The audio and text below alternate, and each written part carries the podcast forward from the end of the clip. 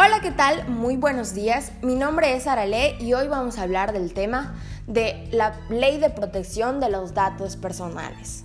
¿Qué son los datos personales? Pues bien, los datos personales es toda la información que permite identificar a un individuo, como el nombre, los apellidos, domicilio, teléfono, etc.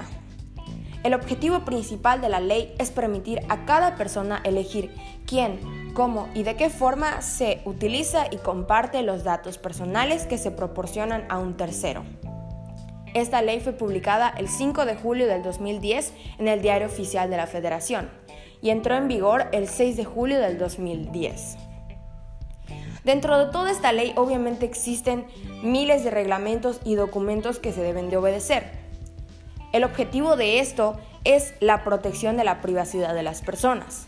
Ello implica evitar que los datos personales sean utilizados indebidamente, que se respeten los derechos de los titulares de los datos y se garantice una expectativa razonable de la privacidad. Pues bien, esto es todo lo que abarca y proporciona la ley de protección de los datos personales. Gracias por su atención, eso es todo por hoy.